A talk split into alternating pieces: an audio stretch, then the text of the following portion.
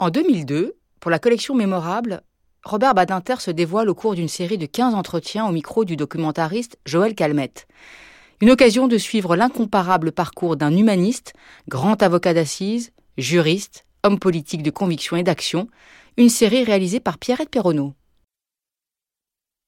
Je n'avais pas euh, donc eu l'occasion euh, d'affronter à nouveau la peine de mort euh, depuis l'affaire Bontemps lorsque survint l'affaire Patrick Henry.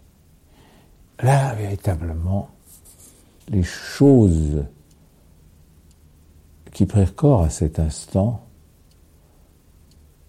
demeurent encore à travers les années écoulées pour moi saisissantes. Le crime, le crime lui-même, avait suscité euh, dans l'opinion publique une émotion que je n'avais jamais connue. C'était assurément un crime terrible euh, qui révoltait à juste titre euh, les sensibilités. Enlever un enfant pour demander une rançon, tuer l'enfant, demander encore la rançon.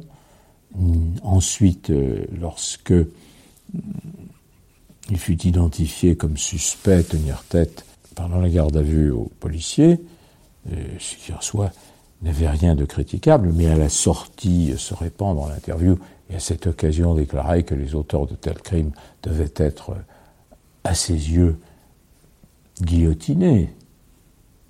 C'était euh, un comportement qui, lorsqu'on connut la totalité des faits, révolta l'opinion publique. Et alors, évidemment, euh, on a vu les parents euh, du petit Philippe à la télévision et c'était euh, tragique, terrible. la souffrance qui se lisait sur les traits des parents dont on avait enlevé l'enfant, elle devenait celle de tous les spectateurs. Il y avait une identification qui se faisait avec eux. Je me rappelle le, père ravagé ne pouvant plus finir ses mots. Et cette douleur-là, elle était la nôtre, elle était celle de tous les Français. Pendant une semaine entière, les Français ont vécu la douleur, l'angoisse, le malheur, la souffrance terrible, évidente des parents Bertrand. Ils étaient d'ailleurs, je dois le dire, euh, admirables de dignité. La souffrance était d'autant plus saisissante euh, qu'elle était euh, contenue, enfin autant que, hélas, s'il le pouvait. C'était terrible. Terrible. Et le vœu unanime était la mort, la mort, la mort. on a vu trois des ministres du gouvernement, dont deux très importants ministres, le ministre d'État, le ministre de l'Intérieur M. Poniatowski, le ministre de la Justice, M. Le Canuet, interviewé et euh, exposé que mm, Patrick Henry s'était lui-même condamné. Le bâtonnier Boquian, le bâtonnier de Chaumont, euh, décida qu'il se commettait d'office et, qu'il défendrait Patrick Henry. Évidemment, il a aussitôt été la proie des euh, plus vifs anathèmes, mais il y avait d'autant plus de mérite euh, que lui-même n'était pas un abolitionniste, il appartenait à tradition plutôt conservatrice, mais il était profondément chrétien et il était surtout un véritable avocat, c'est-à-dire qu'il avait la conviction que le devoir de l'avocat, c'est de défendre, serait-ce le cas qui apparaît le plus indéfendable. On pourrait même dire surtout dans ce cas-là, mais je me contente de dire dans ce cas-là aussi. Le téléphone euh, intérieur a résonné Boquillon avec une voix chaleureuse, les mots se précipitaient, il parlait très vite, comme ça, nerveux, mais voilà, euh, je voudrais savoir, je voudrais vous voir, euh, je souhaiterais que vous défendiez euh, Patrick Henry avec moi. Donc je cherchais où était la, clé, la clé qui je n'avais pas trouvée dans l'affaire Bontemps, celle qui pouvait ouvrir dans cette affaire-là la sensibilité euh, des jurés. Je ne voyais pas d'issue possible dans l'utilisation euh, des faits. Ils étaient euh, accablant jusque dans le détail. Donc c'était ailleurs. Et cet ailleurs, il fallait bien euh, le trouver. Et enfin, il m'a paru. Et il m'a paru à la lumière de ce qui était advenu à Ranucci. Je veux dire par là que, en envoyant Ranucci à la guillotine, le président de la République avait en quelque sorte signifié que pour des crimes identiques, enlèvement suivi de mort de l'enfant, il ne gracierait pas, puisque il n'y avait plus d'espérance réelle de grâce présidentielle, je voyais apparaître clairement que tout le sort de Patrick Henry se jouerait à la cour d'assises et qu'à partir de là, le président de la République avait fermé la porte à toute perspective de grâce, mais du même coup. Il avait enfermé les jurés dans leurs responsabilités personnelles. Il n'y avait pas ce qui peut se glisser si aisément dans la conscience, en oui, après tout, nous, nous euh, votons la mort, ça veut dire que c'est un vœu de mort que nous envoyons au président de la République, mais c'est lui qui décidera. Ici, ça n'était plus vrai. Et me revenait euh, à l'esprit euh, cette phrase si belle de la Rochefoucauld, à laquelle j'ai si souvent pensé, Seul le soleil et la mort ne se peuvent regarder en face. Et je compris que l'heure était venue et que maintenant euh, je devais placer les jurés face à la mort. La question abstraite pour ou contre la peine de mort. Non. Euh, là, nous étions entrés dans le cas concret, la responsabilité personnelle, la vie ou la mort d'un homme jeune, si proche de tous les autres, assis devant eux à une distance de quelques mètres, c'est cela la cour d'assises, et que la seule question qu'il leur faudrait s'opposer et que je leur poserais serait voulez-vous que cet homme-là meure? Voulez-vous, pour dire les choses simplement, le tuer? Vous, chacun d'entre eux, individuellement. Pas à la cour d'assises au nom du peuple français. Non. Moi X, moi Y, moi Z, je veux que cet homme meure. Je décide qu'il doit mourir. Je veux qu'il soit exécuté. Et je cherchais longtemps, car je voulais qu'il sache ce que signifiait réellement la guillotine. Je cherchais longtemps euh, l'image qui serait la plus susceptible de tout leur dire, d'aller jusqu'à l'extrême de l'horreur du supplice, sans jamais se laisser aller à des descriptions horrible. Et m'est apparu que la meilleure expression de ce qu'était le supplice de la guillotine, c'était tout simplement de le réduire à ce qu'il est dans sa, réalité. On prend un homme vivant, et on le coupe en deux morceaux. En deux morceaux. C'était cela, guillotiner.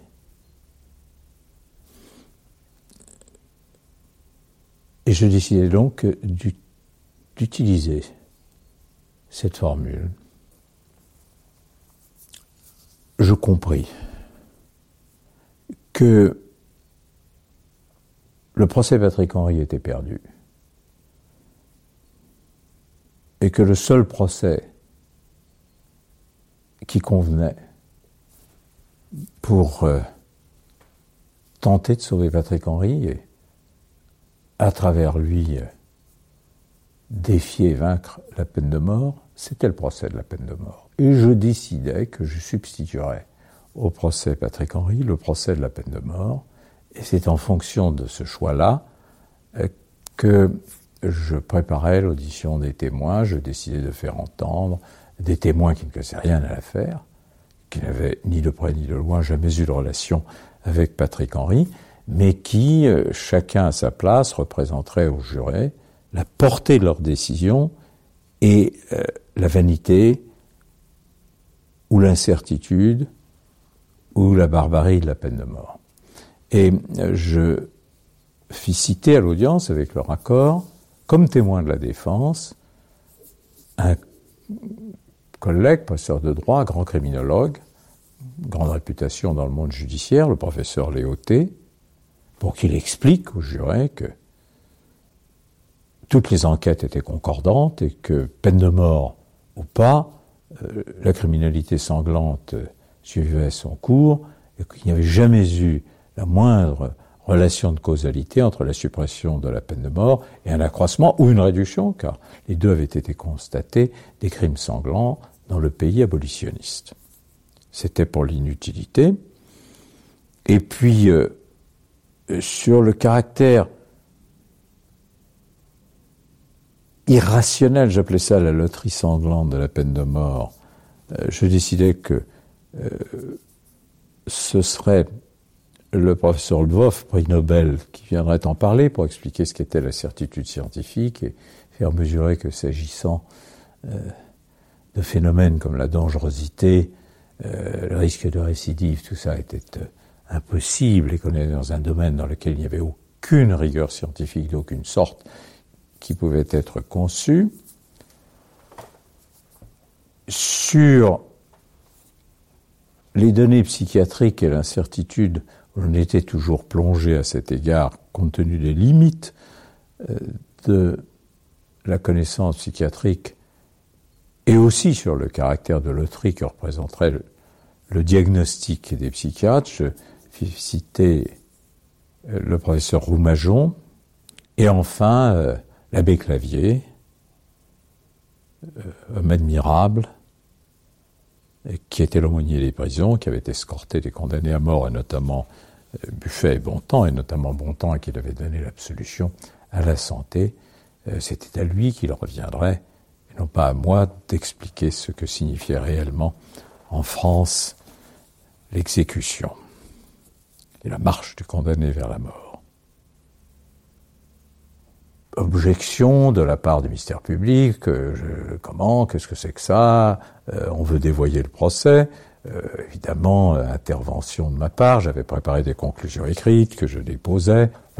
Tout le fracas des incidents spectaculaires à l'audience, avec ce que cela implique de dramaturgie et parfois d'excessif, mais pas inutile.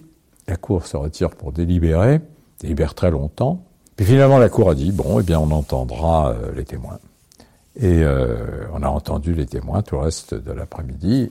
Et, le procès de la peine de mort, les arguments que j'aurais eu sinon à développer, qui seraient demeurés abstraits et qui auraient lassé, grâce à l'audition de ces témoins, je vous voyais les, jurés noter. C'était étrange. L'atmosphère avait radicalement changé. Euh, c'est ainsi que les choses se passent à la cour d'assises. Euh, la tempête euh, se lève et puis euh, d'un seul coup, ça se calme. Là, nous étions pas au calme plat, mais la mer se contentait de moutonner un petit peu, simplement. Et c'est sur ces entrefaites que c'est fini la première journée. Dans la deuxième journée, les choses étaient différentes. Ce fut terrible parce que c'était les faits. Et témoin après témoin, les policiers d'abord, les experts ensuite, tous les témoins de l'accusation. La défense n'avait pas euh, beaucoup de témoins à faire citer pour les faits, donc c'était les témoins de l'accusation. Tout, tout, euh, heure après heure, accablait Henri. Et puis à la suspension d'audience, après cela, j'ai dit à Boquillon, à la fin de la matinée, j'ai dit non, moi j'arrête. nous étions mis d'accord. Lui devait parler de Patrick Henry, qu'il connaissait, qu'il avait beaucoup vu, lui redonner un peu d'humanité. Moi, je devait plaider à propos de la peine de mort, puisqu'il savait ce que je voulais faire, et je lui ai dit, il faut absolument qu'à partir de là, je cesse de m'intéresser, d'intervenir sur les faits. Sinon, je vais muser, sinon, je ne prendrai pas la distance nécessaire, sinon, euh, je ne pourrais pas surprendre, et euh, il faut maintenant que euh, vous, et Binet, vous preniez complètement l'audience. Boquillon, Binet ferraillait comme il pouvait avec les témoins sur les détails, sur les questions à préciser.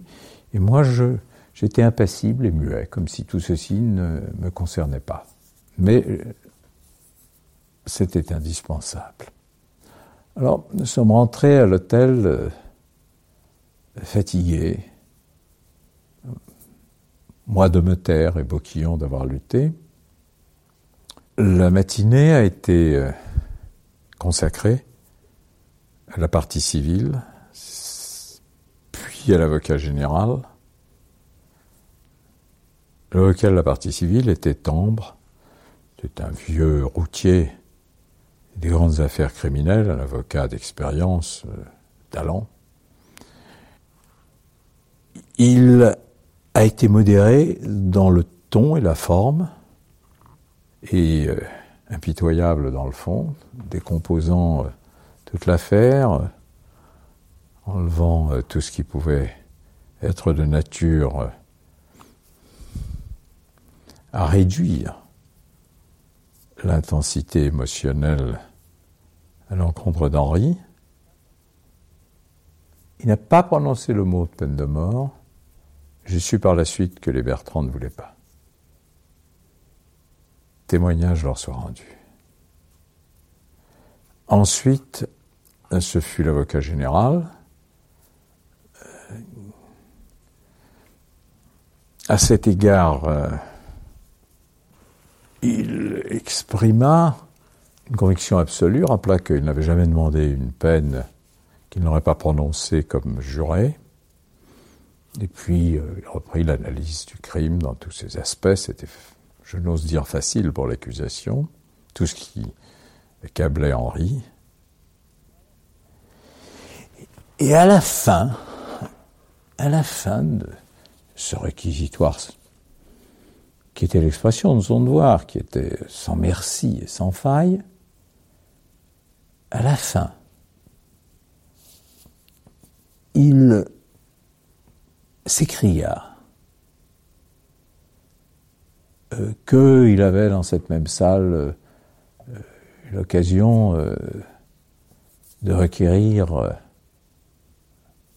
avec je crois un procureur général de la Cour d'appel, il avait aussi participé aux réquisitions contre Buffet et Bontemps, et que dans l'échelle des crimes, Patrick Henry se situait bien au-delà de Buffet et de Bontemps.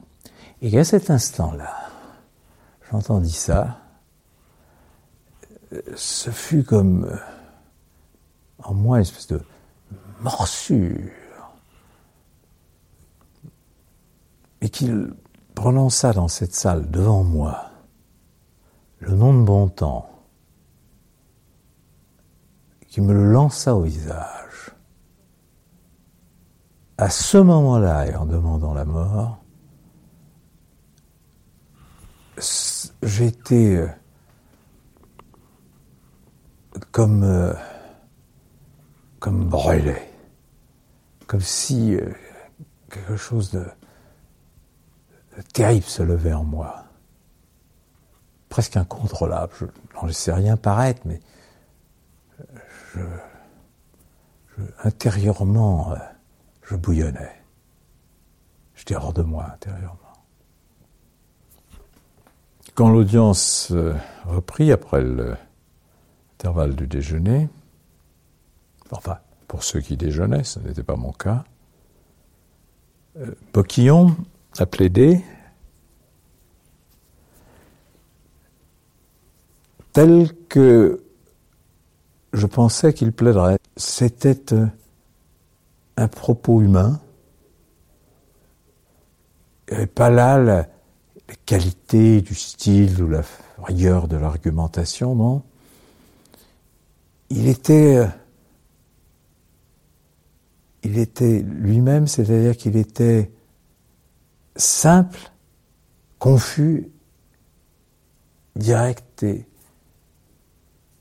peut-être à cause de parfois quelques maladresses d'expression, d'une sincérité, d'une honnêteté, d'une humanité confondante. Et puis j'ai entendu euh, les mots habituels du président, M. Balater, vous avez la parole. J'ai gagné euh, là, euh, la place que Boquillon me cédait. Euh, j'avais réfléchi aux arguments, mais l'essentiel était de les atteindre, ces femmes et ces hommes, et d'arriver, d'arriver à ce qu'ils comprennent, qu'ils sentent, qu'ils éprouvent, mais jusqu'au fond d'eux-mêmes, que ce qui se jouait là, ce n'était pas seulement la vie de Patrick Henry,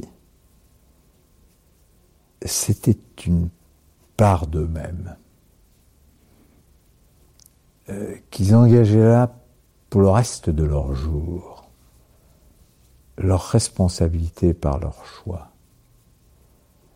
Et c'est ce que je leur ai dit en commençant, que n'y avait pas de grand procès, que c'est pas parce qu'il y avait beaucoup de journalistes, de tumultes, etc., que tout ça s'arrêterait ce soir, mais que eux, ils resteraient seuls avec leur verdict jusqu'à la fin de leur jour.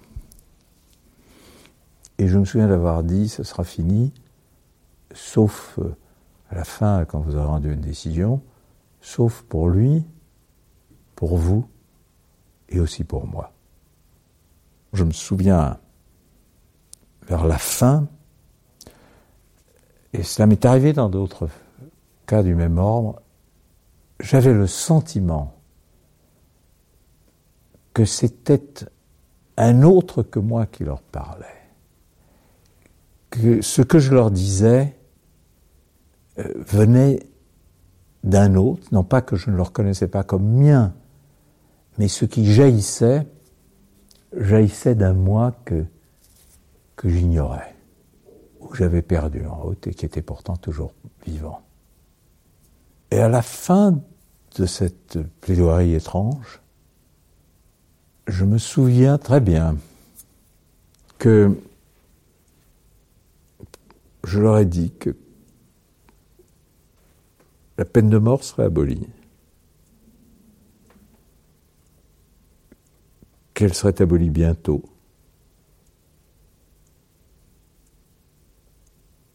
Et que ils resteraient avec leur décision. Et que s'ils le condamnaient à mort, un jour, sans doute, ils diraient à leurs enfants ou à leurs petits-enfants qu'ils avaient condamné à mort euh, un jeune homme, un garçon de 20 ans, et qui verraient à ce moment-là leur regard. Et à leur regard, à cet instant, j'ai compris qu'il n'y avait plus rien à dire. Et je me suis arrêté. Et et en effet, nous nous sommes regardés. Et je me suis rassis. Et c'est vrai que je n'en pouvais plus. président a levé l'audience, je ressortirai pour délibérer. Un très long délibéré a commencé. La sonnette retentit et euh, la cour est rentrée. Visage comme ça, indéchiffrable. Le président pas rapide. L'homme assez petit, rond. Gagné leur siège. Et j'ai relevé aussitôt quelque chose il a commencé, euh, on a ramené Patrick Henry, et quand il a commencé la lecture des réponses aux questions, ce qui est la règle, puisque décision ne tombe pas sans qu'on ait énoncé les questions et les réponses, auxquelles la Cour doit répondre, a-t-il commis euh, tel acte, etc. Oui, la majorité des voix, non, non. Ce qui m'a frappé, c'est que lorsque dans le procès Buffet et Bontemps, la Cour était rentrée, aucun juré ne regardait vers les condamnés à mort tous regardaient vers le fond de la salle, une espèce de ligne d'horizon invisible. Et là, j'ai tout de suite vu que la plupart d'entre eux avaient tourné la tête pour regarder Henri. Et j'ai repensé à la Rochefoucauld. Et à ce qu'on ne peut regarder la mort en face. Et les questions s'égrenaient en Athènes, hein, il n'y avait qu'une question, en réalité une seule, c'était la dernière, y a-t-il des circonstances atténuantes, qui voulait dire la mort ou la vie? Et le président est arrivé là, il a marqué un quart de seconde d'attente, et à la question y a-t-il des circonstances atténuantes, la réponse à la majorité des voix est oui. Et ça a été un tumulte, une explosion, parce que la presse avait aussitôt compris, et il a ajouté, euh, Patrick Henry, euh, cause à condamner à la réclusion criminelle à la perpétuité. Alors, vous imaginez ce que ça a donné. Il a ajouté, euh, la Cour a été à votre égard d'une extrême indulgence. J'espère que vous saurez vous en montrer digne. Oui, a répondu Patrick Henry, mais c'était déjà le, grand tumulte. Les gens, ils se précipitaient pour téléphoner. Patrick Henry avait porté sa main à son visage. Bottillon, je le revois encore, était stupéfié. Et moi, je me suis assis, parce que j'ai eu un moment de lassitude extrême. Euh, j'ai jamais éprouvé de joie dans ces verdicts, parce que j'ai toujours eu conscience de ce que charriait le crime. J'ai toujours mesuré ce que ça signifiait comme malheur toujours considéré que la cour d'assises était le lieu géométrique du malheur, qu'il y avait le malheur des victimes, la souffrance des victimes, aussi le malheur de la famille de l'accusé, et, aussi, pourquoi ne pas le dire, souvent le malheur de l'accusé lui-même. Je supportais plus trois. Je supportais plus tout ça. Euh, un, ami euh, m'a dit, euh, je rentre à Paris, je lui ai demandé de nous ramener. Nous sommes repartis aussitôt, aussitôt.